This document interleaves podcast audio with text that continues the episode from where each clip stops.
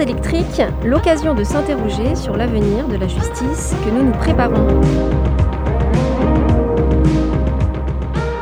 Chers auditeurs, bonjour, je suis ravie de vous retrouver pour cette première émission de l'année pour échanger avec deux invités sur un thème passionnant, celui des addictions à l'ère numérique. Pour cela, j'ai la chance d'avoir avec moi Thomas Bujon. Bonjour. Bonjour. Vous êtes maître de conférences en sociologie à l'université Jean Monnet de Saint-Étienne. Vous avez notamment travaillé en sociologie pénale et criminologie sur la question de la lutte contre les drogues et les toxicomanies et la répression des trafics de stupéfiants. Avec vous, Jacques-Louis Colombani, vous êtes avocat au barreau de Dunkerque et vous vous intéressez depuis plusieurs années maintenant à la notion de cyberdépendance. Vous avez notamment écrit sur le sujet euh, le livre Cyberdépendance, enjeux criminologiques, paru en 2015 aux éditions Presse de l'Université Laval. Bonjour. Bonjour. Les addictions à l'ère numérique, bienvenue dans cette nouvelle émission des temps électriques.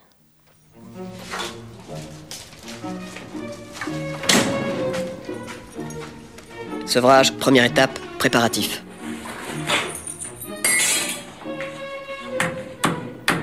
Prévoir.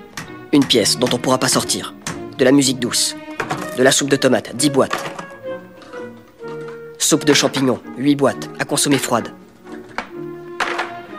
de la glace à la vanille, un grand pot, une bouteille de magnésie hydratée, paracétamol, bain de bouche, vitamines, eau minérale, soda, revue porno. Un matelas, un seau pour l'urine, un pour la merde et un pour le vomi. Une télé et un tube de Valium que je me suis procuré en le piquant à ma mère qui, à sa manière et dans les limites admises par la société, est elle aussi une toxico. Voilà prêt. Juste un dernier fixe pour atténuer la douleur en attendant que le Valium agisse. Le sociologue Alain Ehrenberg s'est attaché à le démontrer. Les drogues sont un révélateur de nos sociétés. Il existe un lien étroit entre la drogue, son usage, et le processus d'individualisation qui traverse nos sociétés contemporaines. Si la drogue est aussi vieille que le monde, elle n'a pas toujours pris la même forme. Symbole d'une génération, le film Trainspotting, dont vous venez d'entendre un extrait, alertait en 1996 sur les dangers de l'héroïne, dont le protagoniste principal avait bien du mal à se sevrer. Se sevrer car la drogue appelle l'addiction, jusqu'à parfois tomber dans la dépendance. Quelles qu'elles soient, les drogues ont une caractéristique commune. Elles agissent sur le circuit de la récompense et la stimulation de la libération de dopamine. Cette molécule crée l'illusion de bien-être au risque d'engendrer la dépendance. Tremblements, transpiration excessive, difficultés de concentration, troubles du sommeil, douleurs physiques aussi, autant de signes cliniques de l'addiction. Et pourtant, il existe deux types d'addictions. Certaines sont effectivement liées à des produits, tabac, alcool, médicaments ou drogues, mais d'autres dépendances sont liées au jeu, au téléphone ou encore, plus globalement, à Internet. On glisse ici vers un phénomène plus récent, encore mal connu, ou en tout cas insuffisamment reconnu, en abordant la question des usages d'un Internet dans une forme pathologique. L'expert psychiatre Michel Dubec l'écrivait en préface de l'ouvrage de Jacques-Louis Colombani. Avec Internet, nous sommes tour à tour dans une traduction ou dans l'autre. Chacun parle un langage différent ou bien tout le monde dit la même chose, mais de toute manière, il n'y a aucune vérité et souvent aucun sens à ce moyen de communication mondial. Chacun peut y trouver ce qu'il veut et, comme Narcisse, se mirer dans la toile, s'amouracher de lui-même et finir par s'intoxiquer. Il existerait donc des addictions d'un genre nouveau, reflet des usages préoccupants d'Internet lorsque cette dépendance va jusqu'à conduire au passage à l'acte, à la commission d'infraction.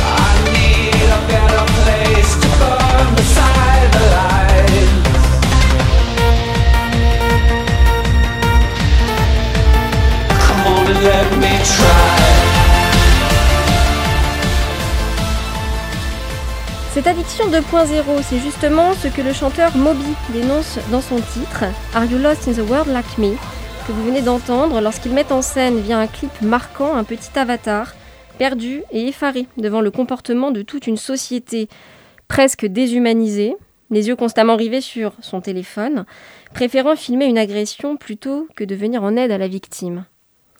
C'est la question que vous vous posez dans votre ouvrage, Jacques-Luc Colombani, sur laquelle nous reviendrons, Internet pourrait-il parfois engendrer des délinquants qui, eux-mêmes pris dans les liens de la toile, commettront des délits?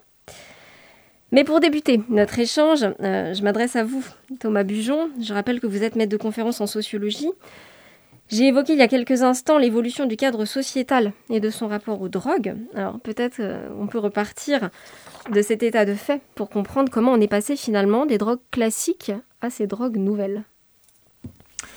Euh, vous avez euh, cité euh, Alain Ehrenberg, qui est un, sociologue majeur pour, en tout cas, qui nous a permis de comprendre l'évolution de nos rapports aux drogues au fil des décennies, à partir notamment des années 50. On était véritablement dans une, ce qu'il appelle lui une société de la discipline où il fallait finalement respecter un certain nombre de codes, un certain nombre de conventions, et surtout euh, c'était une société qui était marquée par euh, la hiérarchie et le respect de l'autorité, en tout cas dans la représentation que l'on avait et qui a perduré un certain nombre d'années. Et euh, euh, dans cette société de discipline, l'interdit était majeur, en tout cas était considéré comme un élément majeur. Et puis progressivement, à partir des années 80, alors je fais un raccourci très rapide, hein, euh, Alain Ehrenberg est beaucoup plus complexe que ça, mais à partir des années 80, effectivement, avec la diffusion assez massive aussi des, des, des, des stupéfiants, cannabis, héroïne, cocaïne, etc., à partir du moment où c'est devenu un phénomène de masse, bah, finalement notre rapport aux drogues a évolué, c'est-à-dire que la prise de drogue dans les années 50, 60, 70 était pendant toutes ces années-là considéré comme un acte de contestation de l'ordre, de l'ordre social, de l'ordre moral, de l'ordre politique. Euh, son, point d'acmé est euh, mai 68 par exemple, euh, et, c'était considéré comme une forme d'évasion de la réalité. C'est-à-dire on consommait des drogues pour s'évader de la réalité, et la loi de 70 d'ailleurs est venue en quelque sorte ramener dans le droit chemin ceux qui euh, s'écartaient momentanément par la prise de stupéfiants de la société. Et à partir des années 80, on a changé de, mode de rapport aux drogues, et à partir du moment où on est rentré dans des sociétés de concurrence, de performance, euh, ce que Alain Ehrenberg appelle d'ailleurs des sociétés de responsabilité de soi, où la, responsabilité pèse de plus en plus sur les individus, eh on a vu des gens de plus en plus consommer euh, des, drogues, alors des drogues assez classiques, des produits stupéfiants, considérés comme stupéfiants, euh, dont, dont j'ai fait et vous avez fait la liste tout à l'heure. Et puis, euh, et puis euh, ces, ces, ces produits-là ont servi de, de, de, béquille en quelque sorte pour l'individu, pour pouvoir tenir dans la société, pour pouvoir euh, répondre de ses engagements, euh, qui, ou à ses obligations sociales, et, notamment un certain nombre d'injonctions, mmh. j'ai fait faire lapsus d'injection, d'injonctions sociales, notamment d'être performant, de prendre des risques, etc., qui est le lot finalement de l'individu contemporain. Et à partir de ce moment-là, euh, au-delà de la multiplication des consommations euh, des drogues classiques que l'on connaît, qui sont classées comme stupéfiants, on va voir à partir des années 2000 se renouveler en quelque sorte euh, notre compréhension des, consommations de drogue, notamment avec la naissance de la dictologie et de l'addiction, en tout cas du phénomène addictif. Euh, qui va en quelque sorte aller au-delà euh, des, produits euh, tels qu'on les connaît, et ça va être essentiellement des addictions, notamment à des comportements. Et donc on va voir toute une ribambelle de, comportements qui vont être considérés comme des addictions, addiction au jeu, addiction, addiction aux jeux, vidéo, addiction au travail, addiction aux, et aux outils effectivement numériques, à Internet, etc., etc., qui fait que du coup le produit a été en quelque sorte relativisé. C'est-à-dire que finalement, c'est plus le produit qui compte, c'est plus là où se logerait l'addiction, en quelque sorte, mais c'est dans nos comportements. Et c'est nos comportements qui, progressivement, vont être en quelque sorte euh, pathologisés ou devenir en quelque sorte euh, euh, pathologiques. Oui, alors du coup, sur ces comportements, on va effectivement s'interroger et s'intéresser ensemble au rôle de ces usages préoccupants d'Internet. Et vous l'avez fait tous les deux, vous l'avez travaillé sous des prismes différents d'ailleurs. Euh, Jacques-Luc Colombani, vous l'avez, euh, vous je l'ai dit, vous l'avez, vous avez écrit dans votre ouvrage Cyberdépendance, vous avez abordé et développé cette notion. Pris en ce sens, aujourd'hui, l'addiction, c'est quoi Autant Au temps du numérique, l'addiction, la, cyberdépendance dont vous parlez, c'est quoi concrètement? Par rapport à cette évolution du champ des drogues, du, de l'ancien au nouveau, comment on situe, comment on situe l'addiction? euh, sans drogue? Par rapport à l'ancien champ Oui, comment on, aborde ce concept de, en y ajoutant ce, préfixe cyber, qu'est-ce que ça change dans la dépendance? Euh, On aborde ici le, rôle, le rôle préoccupant de l'usage d'Internet, on va le développer ensuite, mais euh, en quoi l'addiction numérique prend une, un angle différent? Différent, je ne suis pas sûr que ça soit différent. Je suis au contraire parti du postulat mhm. inverse dans mon travail. C'est-à-dire que j'avais fait euh, dans les certificats de sciences criminelles et sciences criminologiques euh, quand j'étais petit un travail sur la drogue classique là, dans les années 90, enfin début des années 90, fin des années 80. Et en fait, à l'observation, je me suis demandé si c'était une espèce de quête. Hein, c'était pas, j'étais le, Perceval de la recherche criminologique. Mais à un moment donné, j'ai cherché le lien causal, le rapport de cause à effet entre un comportement de celui qui a pris des produits euh, drogue au sens classique et euh, celui qui, euh, saoulé entre guillemets, hein, passerait l'expression qui n'est pas très jolie, mais d'Internet, va commettre dans le champ du passage à l'acte différents types d'infractions, que ce soit la contravention en, jouant avec son téléphone portable en voiture, le délit en téléchargeant des images euh, illicites, euh, voire euh, étudier les, les, cas de school shooting faits par des, par des, des, personnes qui étaient subjuguées par le jeu entre la sécrétion d'hormones dont vous avez parlé, qui, qui est on fait du sport, hein, donc on sait bien ce que c'est que d'arrêter une séance de, sport et de prendre sa douche. Ça, L'endorphine et, la molécule du plaisir est extrêmement forte. Donc euh, euh, j'ai observé ça. Euh, et en partant du postulat inverse, celui qui était votre question, à savoir que pour moi, et c'était ma recherche, pour ça que je vous ai parlé de Perceval. Le professeur Comte m'a dit, mais c'est le Graal que vous cherchez. Mais c'est pas faux. Euh, c'est le lien causal euh, entre euh, une addiction ou un manque et le, passage à, l'acte d'enfreindre la loi pénale de, la société. Et en fait, je suis parti d'études médicales le Internet Stress Scale, qui a été mis en place par un médecin, euh, qui est cité souvent en cadre de référence dans mon, dans mon travail de recherche. Euh, c'est vraiment une mesure de la réaction euh, de l'individu à, l'impulsion générée par des logiciels qui vont jusqu'à anticiper même les pics de, de, de, de, molécules générées dans le cerveau pour euh, mettre les gens dans un, dans euh, système donné vraiment addictif, autant, voire plus, euh, selon le docteur Dubec, que les, que les produits eux-mêmes. Donc, vous voyez, je ne peux pas répondre positivement à votre question, qu'est-ce qu'il y a de différent? J'aurais tendance à penser au contraire que c'est la même chose avec un moyen différent. Ce lien causal, on va, euh, on va en reparler dans un instant euh, en, réfléchissant aussi euh, en termes de responsabilité et de, de réponse pénale à apporter, à, apporter à ça. peut-être juste, même si ce n'est pas directement l'objet de, de, votre, de votre étude, je crois, Thomas Bujon, la question est peut-être naïve, mais est-ce qu'il y a une possibilité de déterminer des profils spécifiques de joueurs en ligne ou de euh, qui, seraient plus euh, susceptibles de tomber dans cette addiction que d'autres. Est-ce que euh, la sociologie a des éléments de réponse pour établir un, voilà, des, types de profils peut-être qui seraient susceptibles d'être plus vulnérables ou plus atteints? Oui, alors les, euh, sur, sur les observations euh, que les sociologues peuvent faire des, euh, des, consommateurs, des usagers de drogue, comme on les appelle aujourd'hui, il y a l'Observatoire français des drogues et des toxicomanies qui chaque année avec beaucoup de sérieux et d'objectivité, dresse souvent des profils assez intéressants sur le plan sociologique des usagers de drogue. Et c'est vrai que sur la question euh, des jeux, notamment euh, des jeux en ligne ou des jeux, euh, des, jeux d'argent, etc., on, commence progressivement à, essayer d'y voir un peu plus clair. Alors, de mon point, j'ai pas de, chiffres ni de profil ou de type, profil type du, du, de, du comment dire, du, du consommateur d'internet entre guillemets, parce qu'on est tous plus ou moins concernés.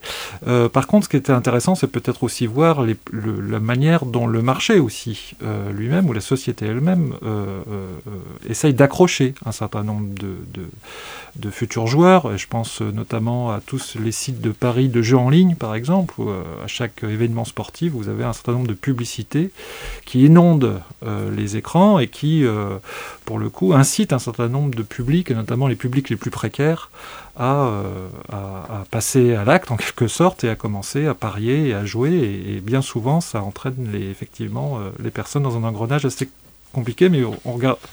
Effectivement, le, le, public visé dans ces publicités est souvent un, public euh, souvent pauvre, précaire, ou en tout cas il y a des référents culturels extrêmement marqués de ce point de vue-là. Et ça aussi, vous l'avez, euh, vous l'avez effectivement décrit. Euh, je crois vous, vous avez parlé de euh, l'agneau et du loup. Enfin, il y a une, une, référence dans votre ouvrage entre celui qui, qui tisse ce lien addictif et la personne qui va mordre finalement à cette, à cette addiction. Alors, il y a deux choses, si je peux me permettre. d'abord sur le profiling, entre guillemets, si on peut employer ce mot. alors, j'ai pas utilisé d'outils sociologiques sur ce point-là. Mhm. Par contre, il y a les, les, les travaux de de l'université d'Harvard, euh, l'hôpital McLean, qui a développé un service prestigieux de euh, comment d'observation des addictions à l'ordinateur.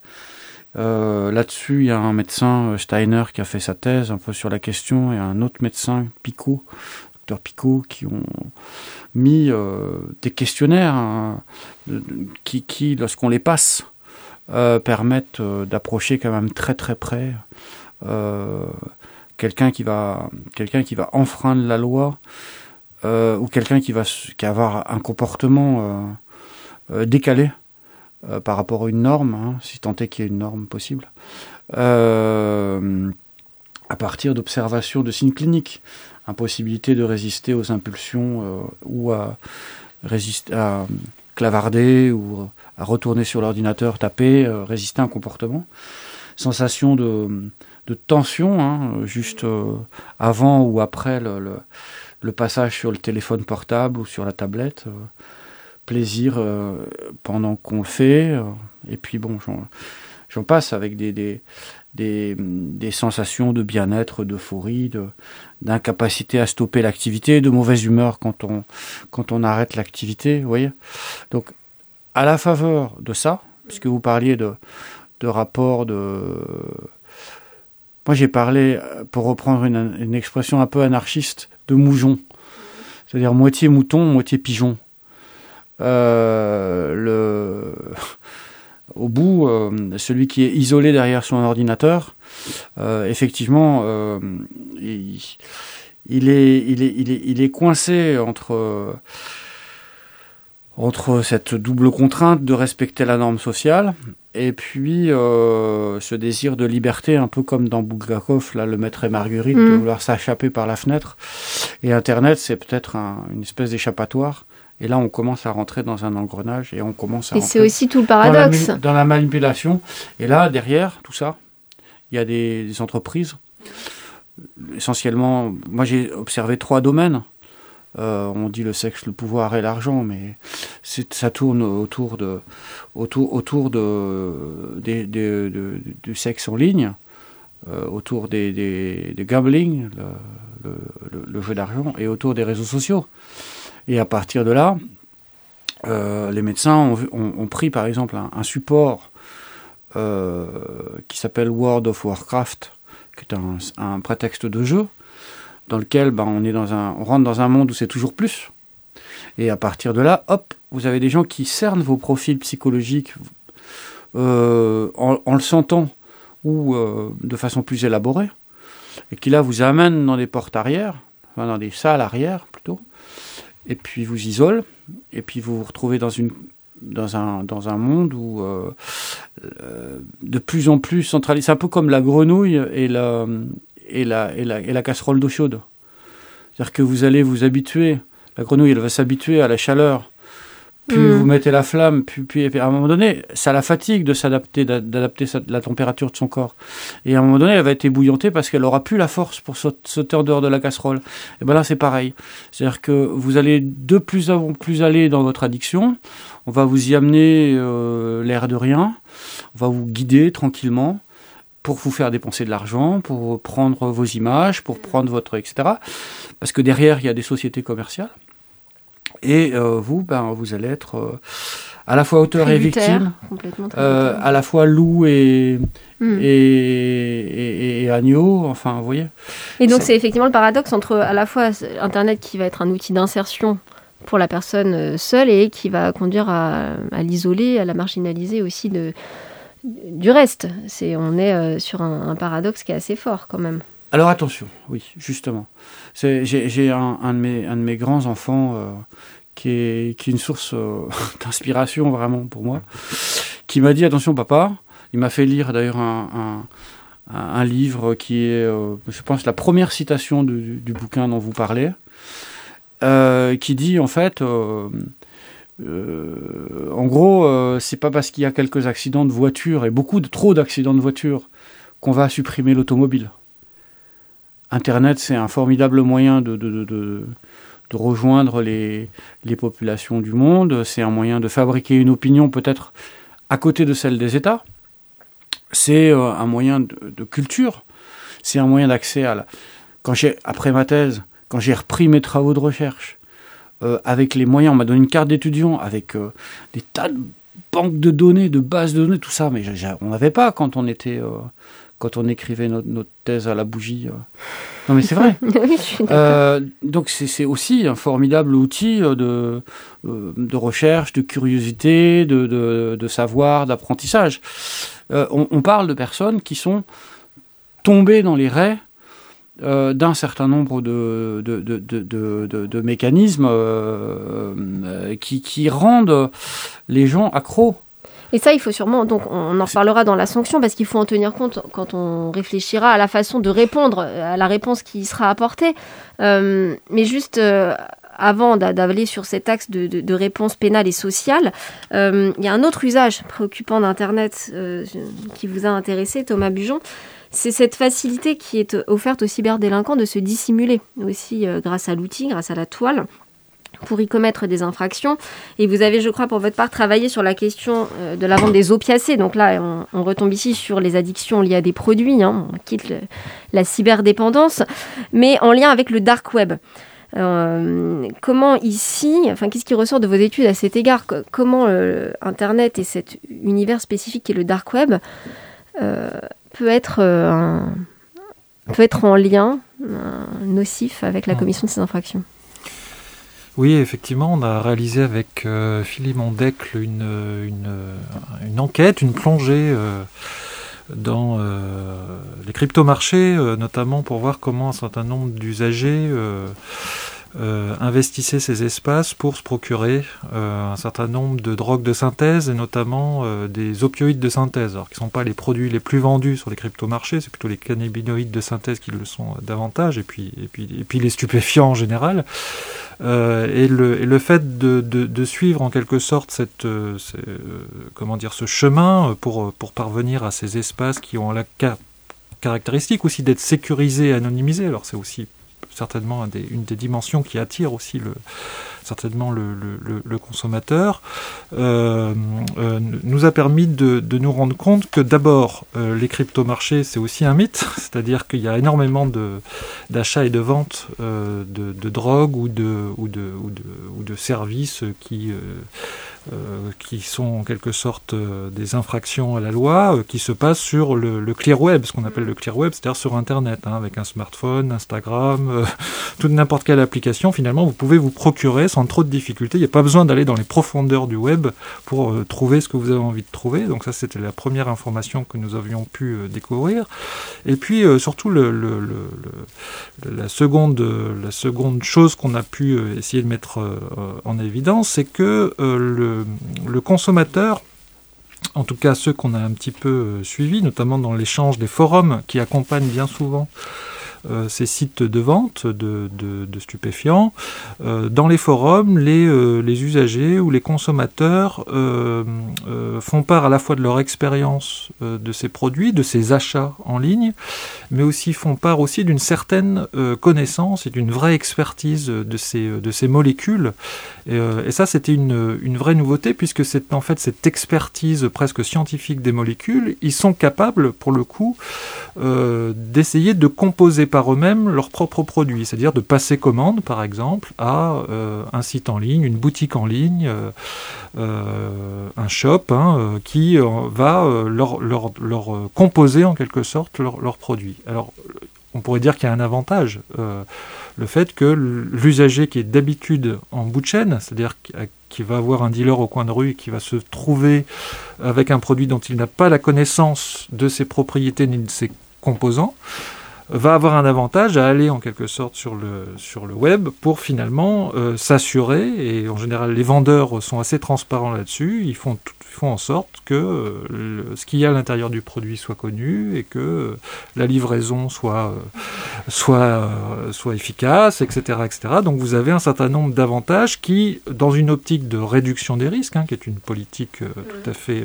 de, prévention, permet à l'usager finalement de, de, veiller en, quelque sorte à, minima à sa propre santé et à éviter un certain nombre de risques, notamment liés à la violence de, la rue, etc., d'escroqueries euh, voilà. Ce qui, n'empêche pas effectivement un certain nombre d'escroqueries sur le dark web et des vols de, de, crypto-monnaies, etc., etc.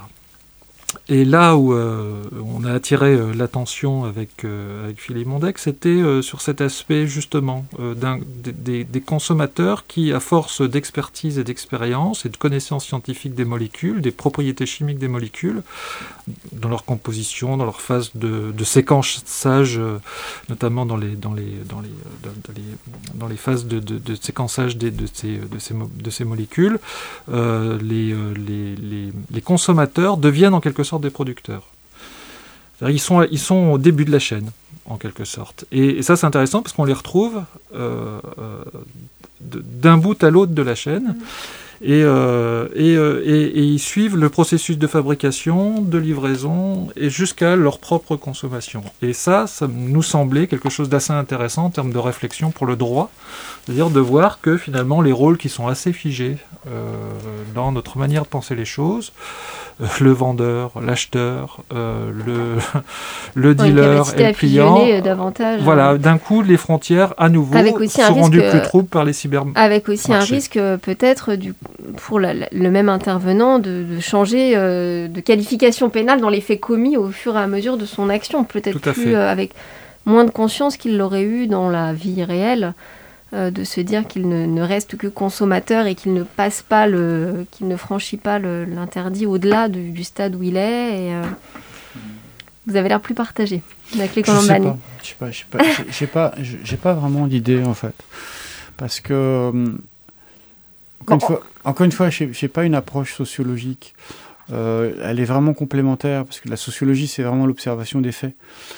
Et le, droit et enfin la criminologie est, transverse. Elle, emprunte à la, à la, médecine, elle emprunte mhm. à, la, psychologie, à la psychiatrie, euh, euh, autant qu'au droit pénal et à la procédure pénale, un petit peu à la sociologie. Enfin, c'est la criminologie d'une matière un peu euh, par, essence transverse. Et puis, praticien du droit que je suis euh, a, aussi une opinion concrète mhm. de dossier quand même. J'en vois beaucoup chaque année. Euh, en fait, euh, on, nous parle, on nous parle de changement du circuit commercial ou du business model des vendeurs de drogue. C'est-à-dire que les, en gros, les, dealers dont vous parlez se sont reconvertis en espèce de euh, cuisiniers. C'est-à-dire que voilà, on va associer, on va associer le consommateur à, la, fabrication de. Et il y a des séries, hein, je ne veux pas faire de publicité à, l'antenne, mais il y a des séries euh, en parallèle que mes enfants m'ont fait découvrir aussi, hein, euh, qui mettent à la fois le trafic de, de, de euh, en, jeu sur tout un tas de séries, et puis à côté, la vie d'un avocat mm. qui a l'AGI aux États, à l'aide judiciaire, et qui, qui, qui, avec deux séries croisées, mm. euh, où on retrouve exactement ce, ce, ce, dont vous parlez. Ça, c'est de la, la, vie réelle. Mais alors, comment on répond? Comment on répond à ça? Euh, Vous avez évoqué tout à l'heure la, la, question du lien causal, et effectivement, je l'ai découvert en vous lisant. C'est un médecin, vous le dites, et non un juriste qui, dans, le dans les, parmi les premiers en France, a établi ce lien causal entre le crime et l'addiction au crime. Alors, comment on y répond? Parce que. Euh, Thomas Bujon, euh, vous parliez de, effectivement de, la question de la réduction des risques, des référentiels de réduction des risques. Euh, sauf, sauf, erreur de ma part, il, a aussi été question euh, en sociologie de mettre en évidence la persistance qu'il pouvait y avoir d'une capacité de jugement chez la personne qui consommait des drogues et d'utiliser cette capacité de jugement dans l'idée de répondre à l'addiction pour y apporter une réponse qui n'était pas forcément celle d'éradiquer complètement le, euh, la, drogue ou la consommation, mais en tout cas euh, d'apprendre à vivre avec, de s'adapter. Alors est-ce qu'on pourrait, à votre sens, utiliser ça peut-être pour trouver une réponse euh, adaptée, une réponse sociale, voire après Jacques Colombani, une réponse pénale? Voilà, je m'adresse un peu à vous deux. Quelle réponse ensuite pénale le, le droit offre Alors du point de vue sociologique peut-être du, point de vue de la sociologie, on n'a pas euh, non plus beaucoup de réponses à, mm. proposer.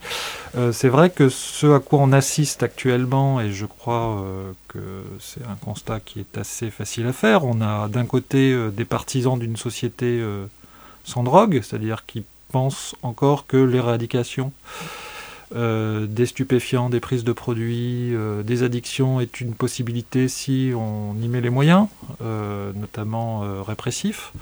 Et puis de l'autre côté, vous avez les militants qui défendent l'idée d'une société qui ne peut que vivre qu'avec les drogues, c'est-à-dire avec l'idée que la société, une société sans drogue n'existe pas et qui donc il faut nous habituer, il faut apprendre, il faut socialiser en quelque sorte à la question des drogues et à, tous ces outils aussi euh, numériques. Euh, et, là, on a quelque chose d'assez fort et qui revient un petit peu à ce qu'on avançait en début d'émission, c'est-à-dire le, euh, ce qui est pas, ce qui est, ce qui comment dire, ce qui est important, c'est pas, c'est pas le produit en lui-même, c'est l'usage qu'on va en avoir.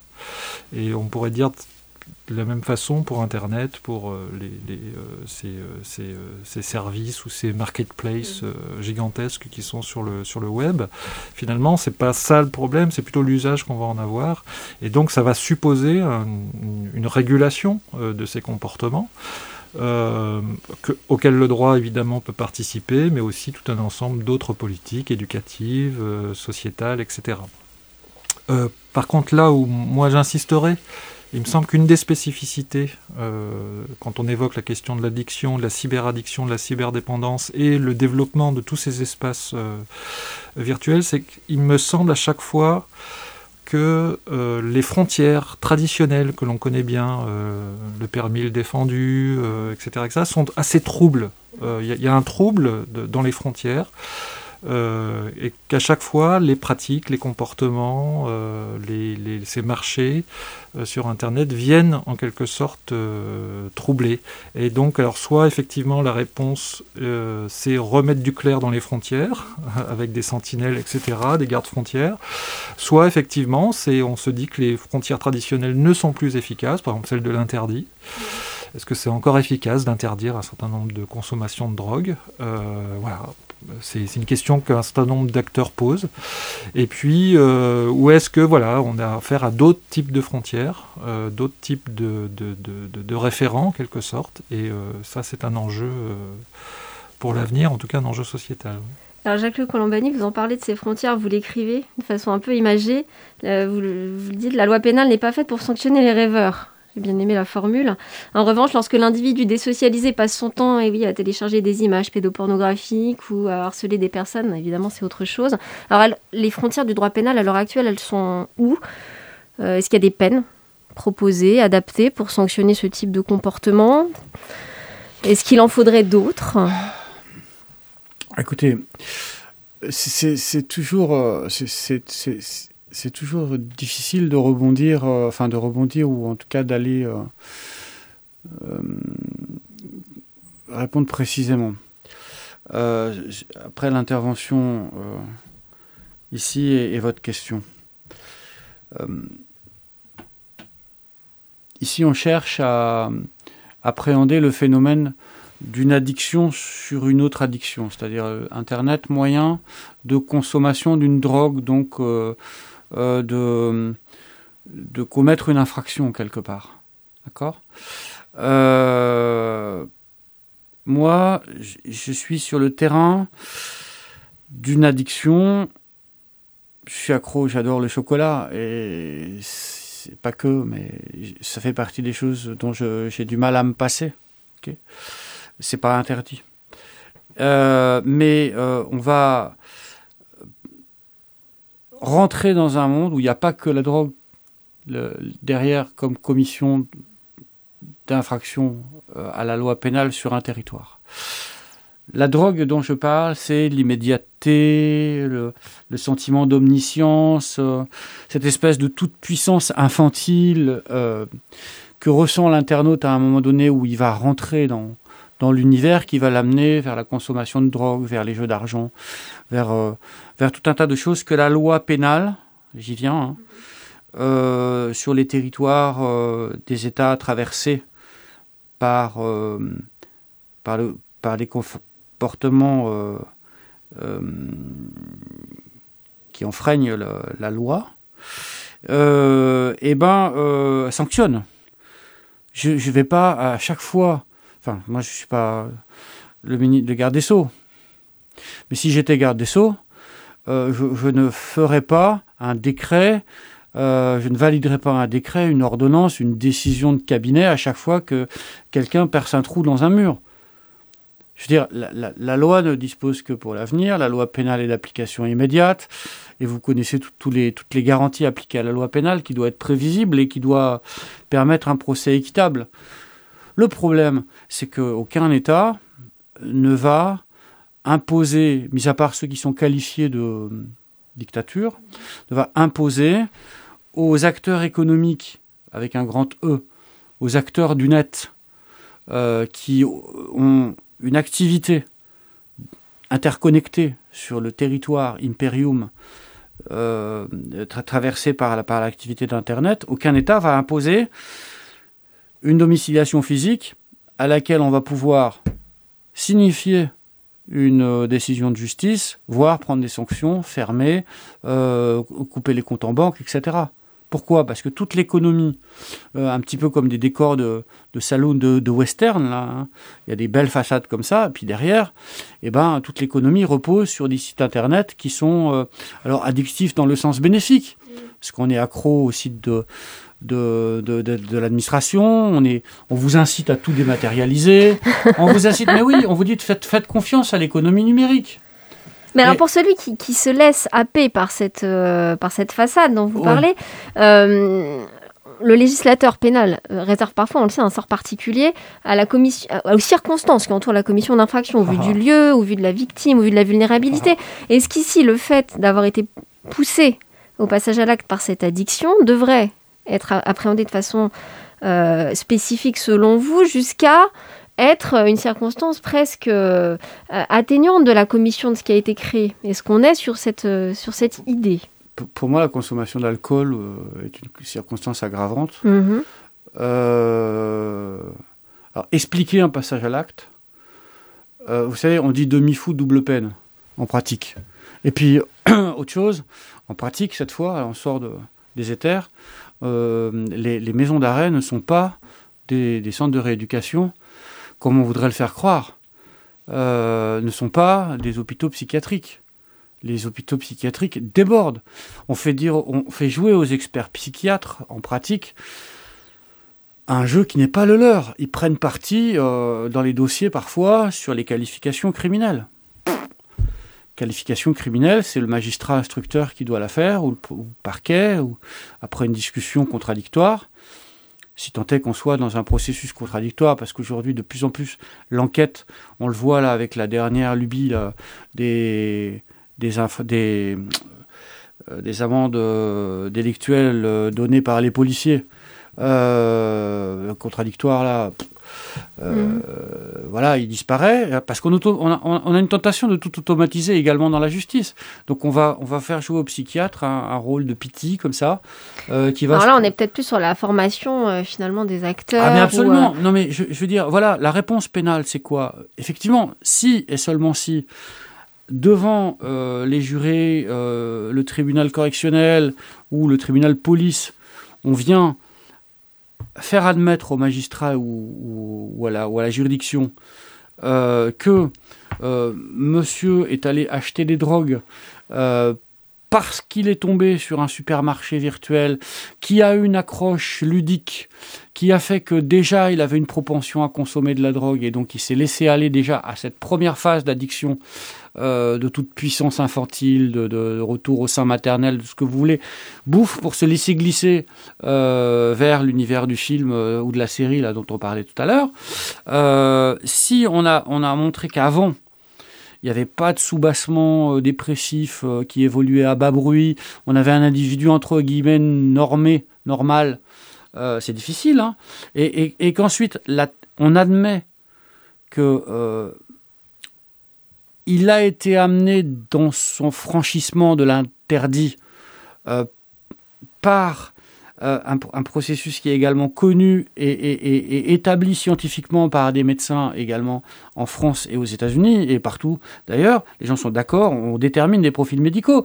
Et si on détermine que les logiciels en question sont capables de générer euh, des addictions telles qu'elles vont conduire la personne qui n'est pas pédophile, qui n'est pas drogué, qui n'est pas, euh, qui n'est pas délinquant, euh, escroc ou quoi, euh, à rentrer, à, à, rentrer là-dedans, eh ben effectivement, on va poser ça sur la table. Mais là, on est très loin dans la chaîne causale quand même. Excusez-moi, non, je, je, je, vais, je vais, je vais acheter de la drogue hmm. parce que je suis tombé sur le supermarché de la drogue dont on parlait tout à l'heure. parce que j'ai commencé à jouer, je savais pas que c'était un supermarché de la drogue. Et effectivement, j'avais un comportement tout à fait normal au départ. Je suis rentré là-dedans, j'ai commencé à acheter de la, drogue et à jouer au, cuisinier euh, selon la recette qu'on me proposait. Très bien. C'est pas loin. Et si on arrive à isoler le fait que je suis devenu drogué, je suis devenu euh, à mon insu, enfin à mon insu, vous mettez une image sur Internet elle va être diffusée sans que vous puissiez rien faire. Même si vous mettez le, premier diffuseur de l'image en, prison, l'image, elle va continuer en boucle. Voilà. Et, tous les moyens de répression de, ça sont vains tant qu'on n'est pas capable d'inviter à la table de la juridiction le, site euh, qui, qui, fait tourner les images en boucle, ou les sites miroirs qui font tourner les images en boucle. Euh, donc, il y a un moment donné, le piège, c'est, le piège, le piège et puis la contrainte, c'est de prendre la victime et, d'essayer d'en faire quelque chose. Alors, quelqu'un qui, en termes de réponse pénale, euh, commettrait des infractions à cause euh, de ce sentiment de toute puissance, de bien-être, de que je vais résumer hein, par le mot addiction à Internet, la réponse pénale, ça serait euh, selon la doctrine classique, qui a pas à réinventer de mon point de vue, surveiller et punir, euh, de lui permettre de faire un pas vers la société, de faire un pas vers sa victime, et, pour cela, euh, et ben de traiter le de traiter le narcissisme devenu pathologique, le sentiment de toute puissance devenu pathologique. Aider les gens à sortir de là, aider les gens à réfléchir d'abord sur leur addiction, se rendre compte que l'addiction, la drogue, euh, produit, euh, ça n'est qu'un ça moyen de, couvrir quelque chose de sous-jacent et le quelque chose de sous-jacent qui est qui est l'entrée dans le besoin de reconnaissance, le besoin d'amour, le besoin d'appartenir à quelque chose. Euh, et ben c'est peut-être aussi un c'est peut-être aussi quelque chose qui, qui implique une mais une réponse. Est-ce que la justice a les moyens de ça? L'individualisation de la peine, est-ce qu'on a le temps de faire ça? Bah, Sur l'individualisation de la peine, on a euh, Bon, on a à l'heure actuelle un panel qui s'élargit. Les dernières lois, euh, dernières lois pénales ont voulu euh, augmenter les, peines, euh, enfin, dans, l'idée d'adaptation, les peines complémentaires ou même à titre principal le prononcer de peines spécifiques. Je pense par exemple ici là aux stages, les stages de sensibilisation. On a un accent à l'heure actuelle qui, est mis sur le prononcé de ces stages de sensibilisation. Est-ce qu'on a la même chose Par exemple, euh, stage de sensibilisation, on en a en matière routière, on en a dans le cadre de violences interfamiliales. Euh, est-ce que ça fait partie des idées, des, peines, des sanctions qui, à votre avis, pourraient avoir un, une portée bénéfique euh, dans l'idée de, de, de, faire réfléchir l'auteur, de faire réfléchir aussi de façon plus éloignée au sens causal, donc les personnes ayant pu avoir un, lien dans la, la, commission de cette infraction et dans la génération de cette addiction? Ou est-ce que vous pensez à d'autres types de, euh, de sanctions, Thomas Bujon, si vous avez au sens euh, sociologique ou autre hein, une envie d'interagir, n'hésitez pas. Je vais vous laisser répondre, j'étais dans la... Parce que, encore, encore une fois, là, c'est une réponse qui, qui, nécessite de rester pédagogique à la fois et technique. Euh, c'est pas la peine d'inventer à chaque fois qu'on découvre quelque chose ou qu'on a l'impression de découvrir quelque chose. On découvre l'addiction et, et la commission d'infraction à cause d'une addiction. C'est, vous l'avez dit en introduction, c'est vieux comme, c'est vieux comme euh, le monde. Euh, les stages de sensibilisation de ceci, de cela, mhm. et, de, et, de j'en passe, et la déjudiciarisation euh, qui permet à des non-juges ou à des non-professionnels formés pour ça dans des écoles de faire tout et n'importe quoi. Excusez-moi hein, de, de, le voir comme ça, mais je veux dire, non, mais c'est à l'inverse de Bernanos, je pense que ce sont les règles qui nous gardent. Mhm. Voilà. Et qu'à force de devenir euh, mouvantes, les, règles qui bougent tout le temps, elles créent l'instabilité juridique l'insécurité juridique. Donc, à un moment donné, il faut être capable déjà d'avoir des, professionnels qui auditent le passage à l'acte dans les différents champs. Parce que euh, on ne va pas réagir face à une contravention isolée euh, que face à des délits avec trois mentions sur le casier, ou, euh, ou euh, des, des, viols, ou des, des crimes. Mhm. c'est encore une fois, la, société est, sollicitée et interpellée par passage à l'acte et doit réagir de façon différente et proportionnée, et en fonction de la, personnalité de l'individu. La personnalité de l'individu, pour la cerner dans son passage à l'acte, avons-nous le temps de former suffisamment bien les intervenants, psychiatres, psychologues, à cette spécificité Ou est-ce que pour avoir un raccourci, on va dire, bon ben voilà, il a commandé de la drogue, c'est un drogué. Et on va le traiter comme un drogué. Parce qu'on a, on a une étape qui est sautée dans le raisonnement, parce qu'on, si on prend la mesure, ce que vous disiez tout à l'heure, si on prend la mesure de faire une société sans drogue, sans addiction, sans rien, eh ben on interdit le site des impôts. Et Thomas Bujon, quand vous évoquiez la question euh, et l'enjeu fort, vous avez voulu insister tout à l'heure sur l'enjeu de, formation et de sensibilisation ab initio, peut-être d'éducation de, euh, de l'acteur euh, et de l'usager finalement. Est-ce que vous pourriez redévelopper cette idée? Est-ce que c'est peut-être ici qu'on pourrait trouver d'autres réponses complémentaires à celles purement euh, juridiques? Et dans quelle mesure on pourrait, euh, développer ça? Il y a certainement des stratégies à, construire, à fabriquer, c'est une évidence, euh, notamment quand on regarde aussi dans l'espace des différentes juridictions la manière dont on utilise euh, soit l'injonction thérapeutique, soit les obligations de soins. On voit bien qu'il y a une forme de sanitarisation de la peine euh, qui est quand même assez présente, ou le recours à des experts, euh, psychiatres, etc. Enfin, effectivement, on a, on a une forme de médicalisation de la peine qui est extrêmement forte, et peut-être trop forte, Mhm. et qu'il y a peut-être aussi intérêt à multiplier le- les, les tentatives. Pourquoi s'arrêter à une seule ou une seule manière de faire? Il peut y avoir aussi une pluralité de solutions, d'expérimentations qui peuvent être tentées. Alors, je ne connais pas suffisamment les stages de sensibilisation pour pouvoir aller dans ce sens-là.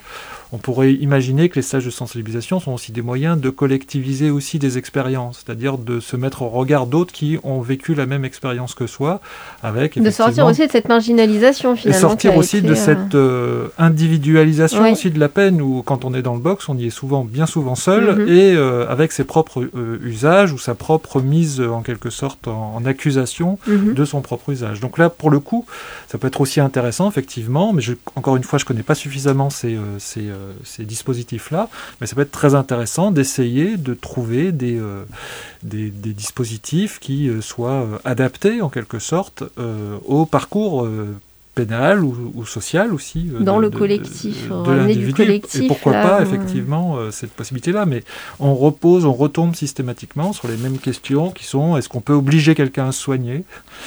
Ça, c'est une vraie, euh, ça c'est une, c'est une, c'est une vraie question. Et puis, je- rajouterais aussi, par rapport aussi aux années euh, 70, 80, 90, désormais on a un certain nombre de reculs.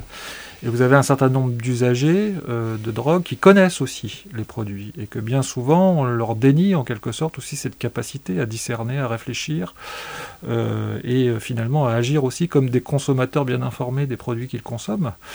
Euh, et, et- et ça, c'est aussi quelque chose peut-être à réfléchir davantage, c'est-à-dire à ne pas toujours considérer l'usager de drogue comme un délinquant, comme quelqu'un qui enfreint uniquement la loi ou comme un malade qu'il faudrait soigner, mais il y a peut-être aussi l'idée de le considérer un petit peu plus comme une personne, un citoyen qui a son mot à dire ou qui peut exprimer un certain nombre de choses. Et peut-être que dans une dimension un peu réflexive et collective, ben, peut-être qu'on pourrait trouver des solutions euh, adaptées, peut-être plus efficaces euh, qu'elles ne le sont euh, actuellement. Avant de conclure, je sais pas je- si je- vous avez juste un mot pour euh, rebondir, parce que le temps nous manquera ensuite. Oui, mais je suis désolé, mais je crois que c'est important, encore une fois, d'aller au bout de cette réflexion. Et nous, on réfléchit ici et maintenant comme des citoyens français. Mais je vous engage à regarder du côté de la Russie, euh, du côté des, des Émirats arabes unis euh, qui sont régis par la loi coranique, du côté de la Chine, euh, du côté du, euh, Patriot Act euh, aux États-Unis. Et je, crois que ce qui est vrai ici n'est pas forcément vrai ailleurs. Et que comme Internet, et ça c'est dès 96, hein, je, me réfléchissais là-dessus, comme Internet a une dimension par essence mondiale, c'est très difficile de raisonner avec des il faut, il y a qu'à, faut qu'on, c'est pas possible. En France, qu'est-ce qu'on fait? Est-ce qu'on est capable d'avoir la politique de, lutter vraiment contre la cyberdélinquance en ramenant dans les instructions ceux qui ont ramené les moujons dont on parlait tout à l'heure euh, dans la commission d'infraction, c'est-à-dire ceux qui les ont attirés sur les portes arrière. C'est très important. Hein. Euh, est-ce qu'on a les moyens des ambitions qu'on affiche ou est-ce que, encore une fois, on est dans le, le, décor de film de cow-boy Euh, Et euh, après la, belle réflexion citoyenne que vous avez faite, individualiser la peine, prendre en compte l'addiction, etc. Oui, euh, dans, un monde idéal, dans l'application du droit pénal tel qu'on l'a appris à l'école. Mais est-ce qu'on a les moyens de faire ça? Est-ce qu'on n'est pas embarqué par les pouvoirs publics dans, dans, un univers où euh, on est incapable de contrôler les communications et les paiements des communications Tout ce qui est comme flux derrière financier. Effectivement, la question financière dans beaucoup de sujets reste euh, euh, le nerf de la guerre, reste une des difficultés qui, qui empêche d'avancer au-delà de ce qu'on voudrait, effectivement, en- outre la théorie, dans, l'idéal des choses. Pour finir peut-être sur ces échanges et, l'ensemble des choses que l'on s'est dites, euh, c'est dès votre introduction que vous, que vous dites cette phrase, Jacques-Luc Colombani, que j'ai relevée et qui, à mon sens, euh, ponctue peut-être bien ce qu'on s'est dit. Euh, vous écrivez que dans les rapports qu'entretient l'homme avec son écran, le réel se virtualise. Et donc, quand le réel devient réel, finalement, il ne reste pour ne pas chuter que le libre arbitre, la raison, l'espoir et le travail qui font remettre à sa place, à sa juste place la relation aux autres dans ce qu'elle recèle de beau et de bon.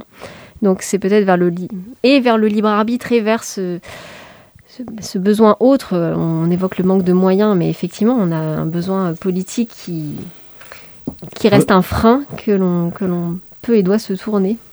Entre le phénix qui fait renaître et le pélican qui donne ses entrailles pour nourrir ses enfants, euh, on, pense que le monde libre sera toujours libre demain, mais quand vous entendez euh, certains dirigeants politiques africains euh, parler de ce qui se passe au Mali actuellement, on vous dit que le banditisme se djihadise et que le djihadisme se banditise.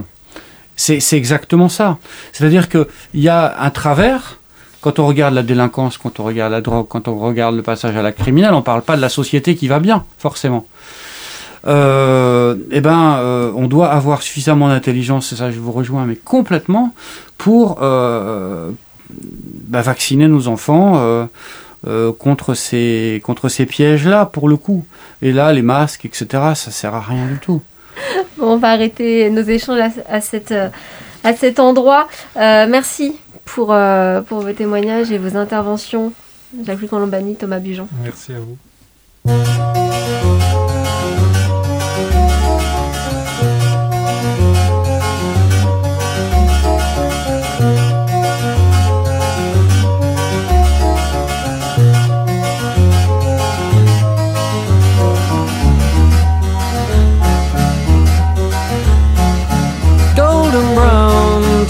Like sun lays me down with my mind. She runs throughout the night. No need to fight never a frown with golden brown. Every time just like the last on her ship tied to the mast to distant lands takes both my hands never a frown with golden brown.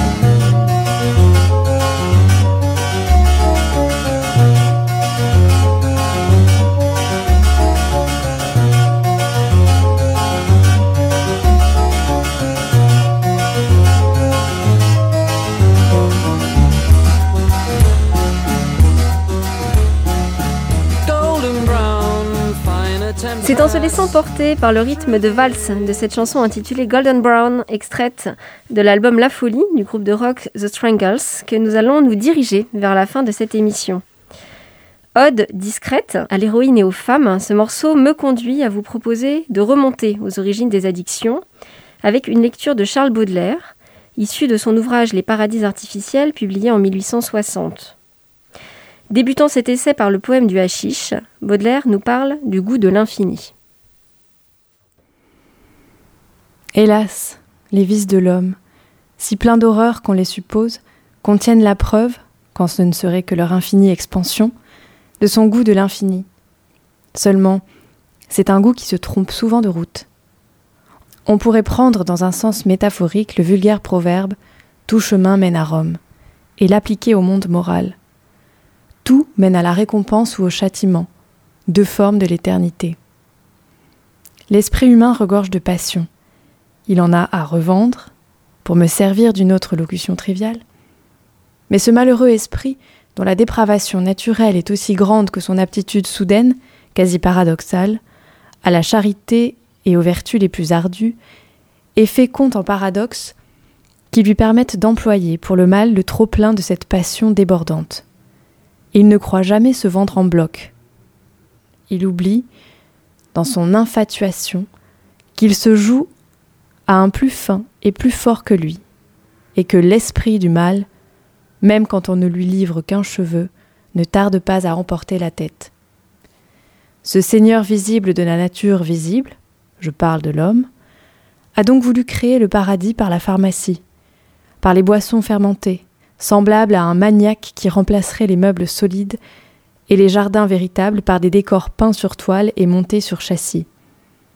C'est dans cette dépravation du sens de l'infini que gît, selon moi, la raison de tous les excès coupables, depuis l'ivresse solitaire et concentrée du littérateur, qui, obligé de chercher dans l'opium un soulagement à une douleur physique, et ayant ainsi découvert une source de jouissance morbide, en a fait peu à peu son unique hygiène, et comme le soleil de sa vie spirituelle, jusqu'à l'ivrognerie la plus répugnante des faubourgs, qui, le cerveau plein de flammes et de gloire, se roule ridiculement dans les ordures de la route. Thomas Bujon, Jacques-Louis Colombani, qu'est-ce que cela vous inspire euh, Un poème sur l'éternité. Euh, c'est la mer allée avec le soleil. C'est, il faut vivre maintenant. Euh, l'évasion, les tentatives d'évasion. Et les risques qu'elle supporte. Et éventuellement des risques que ça supporte. Merci à vous deux.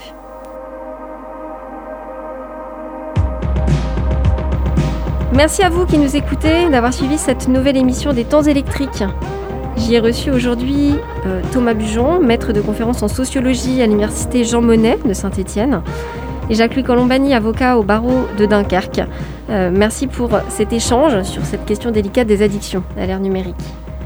Vous retrouverez toutes les références citées dans l'émission sur notre site internet d'Amicus Radio, rubrique Les temps électriques. Une émission préparée et enregistrée avec l'aide de Léobardo Arango. Je vous donne rendez-vous le mois prochain pour la suite des temps électriques. N'oubliez pas de vous abonner à cette émission sur le site d'Amicus Radio. À très bientôt.